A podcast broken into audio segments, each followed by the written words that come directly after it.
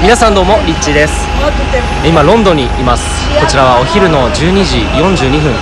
今僕はコスタカフェっていうチェーン店の、えーお店でアメリカンコーヒーを出して外のテーブルに座ってこれを収録しております。すごい車がですねたくさん通っててこの時間帯はたくさん人が歩いてサラリーマンの方でシャツを着てサングラスかけてかっこいい人がですね雑誌の世界みたいな感じで、えー歩いていてかなり賑わっているんですけれども今日はですねあなたがもし何かこうやろうって思った時になんとなくこう、うん、できないだろうなってこうネガティブにフェードアウトしていくってよくありませんかね？もしそういうパターンによく陥るなっていう風な方でしたら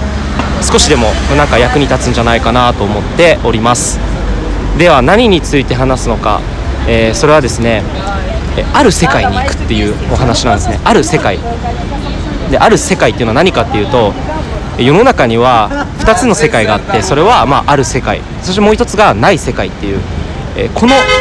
大きな2つがですね実は多くの人の人生を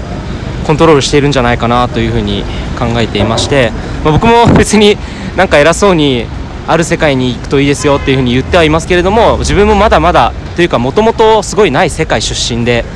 いつもこうやりたいと思った時になんかこうなんとなくいや無理だろうなどうせ自分にはできないだろうなって。だってどうやるのみたいな。もう方法わかんないしみたいな感じでやらないっていうことの選択をすることが多かったんですよね。だけどここ最近なんかすごくなんかこういやできるでしょうっていうようなモチベーションにこう変わっていくようになったなって思ったきっかけがあってそれはまさに今回ロンドンに来ているっていうのも一つその理由の中の一あの物語の一つの一部なんですけど何かというと今回あの穴口恵子と一緒にこのロンドンに来ていまして彼女が実は、えーまあ、イギリスの、あのー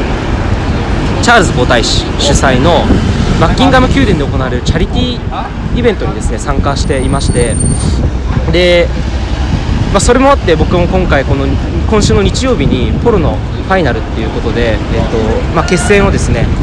えー日本人の方々も観戦しに行くっていう予定もあるんですけど彼女が実はもう半年前ですよね。半年前ぐらいにこのバッキンガム宮殿のチャリティーの話をいただいたっていうところで僕もその話を聞いてて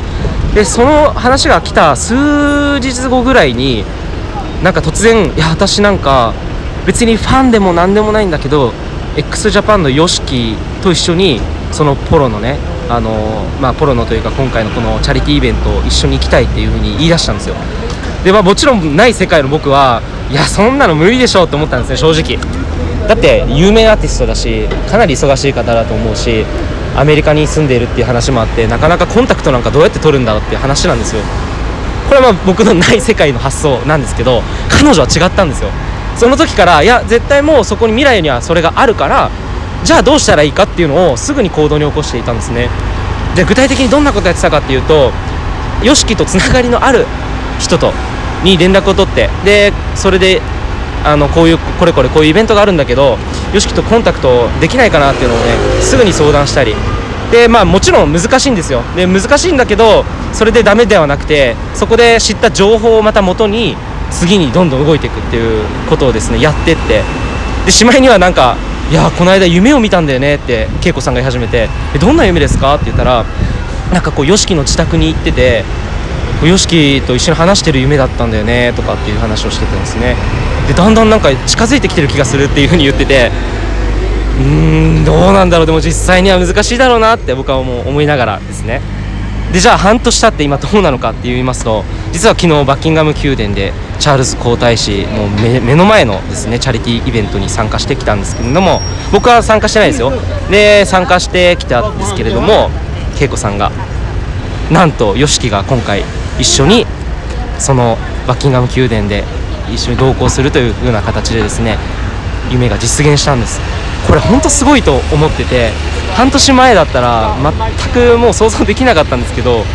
まあ本当にある人の紹介でそれが叶うっていうことをです。ね僕間近でもう見てて。でこれはねもう言い訳ができないなというふうに思いました。何かをやりたいって思った時に人は言い訳をするなと。え僕自身かなり言い訳をしてそれができないだろうなという感じでなぜならなんとかだからっていうふうにいい感じで言い訳をしてですねなんとなくフェードアウトしていって自分を納得させるみたいな。これは通用しない世界がこれはまあある世界なんだなっていうのをあの学ばせてもらったんですね。いやこれはかなり面白いです。でこれを見た時に僕はなんで多くの人がやりたいと思ったことが叶えられないんだろうなって。じゃあなんでたくさんの物事を叶えていく人たちっていうのは次々にスムーズに楽に努力なしでそういった夢を叶えていくのかなって考えていた時に大きな原因があるなと。それはおそらく日本の日本に生まれたみんなが誰しもが持っている。でそれは自分でも気づかないものだと思ってて何かっていうとおそらくですよ。多分その日本って上下関係とかって昔からあるじゃないですか。で例えば先輩と後輩とか上司とか部下っていうのがあって縦社会なんですよね。で先生に言われたらこうしなきゃいけないっていうすごく何て言うんですかね上下の中でコントロールされて育っていくんですよ。で僕たちの脳って多分そういう環境の中に身を置いていて何かをやろうって思ったとしても例えばそれができる可能性がある人に相談するのすらおこがましい。自分はそんなことを聞いちゃいけないとかあのそういうふうに自然に思うように育ってしまったんじゃないかなと思います。なんかこう例えば有名な人に会ったりとかした時にあの人は有名な有名だから自分は話しに行ったら失礼かなって。多分多くの人はそういうふうに思うと思うんですよ。だけどじゃあある世界どんどん夢を叶えていく人たちっていうのは全く空気を読まず。そして別に相手が目上の人だったとしても社会的立場が上だったとしても常に相手を対等に見ているんですね。対等に見るっていうことがその夢を叶える大きな鍵なんじゃないかなと思っています。はい。で対等に見るって難しいですよね。でも難しいけどやっぱりなんだろうな対等に見た時に相手が「お前失礼だな」っていう風に言うような人であったらそれはどうなんでしょうかね。皆さんの中でそういう人が現れた時にグギギってくるかもしれないんですけど多分おそらくあの大抵の幸せにうまく人生をですね進めていっている人たちっていうのは多くの人に助けられてそこに行っているっていう自覚があるから今度はじゃあ誰かを助けてあげよう誰かをに貢献してあげようっていう気持ちがすごく多いと思うんですよね。だからじゃあこういう聞く側もすごい心を開いてこういうこういうことしたいんだけどどうしたらいいですか？って聞いたらいろいろと教えてくれると思うんです。あるいは人を紹介してくれたりすると思うんです。だからまあ、人を紹介してもらうって今言いましたけれども何かを叶えるっていうのは自分一人の力でやろうとしてはなかなか難しくてやっぱりご縁とかそういう自分一人ではできない人間関係の中で生まれるものっていうのがすごく大きな鍵だと思います。その鍵を自由に使うには目上とかね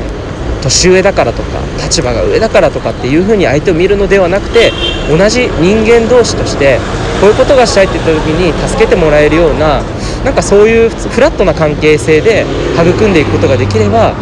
おそらくいろんなものがスルスルと叶っていくんじゃないかなというふうに、え気づきました、えー、だから何かを成し遂げるとか何かをね叶えるとかっていうの時にはやっぱり人が宝で人との関係っていうのをすごく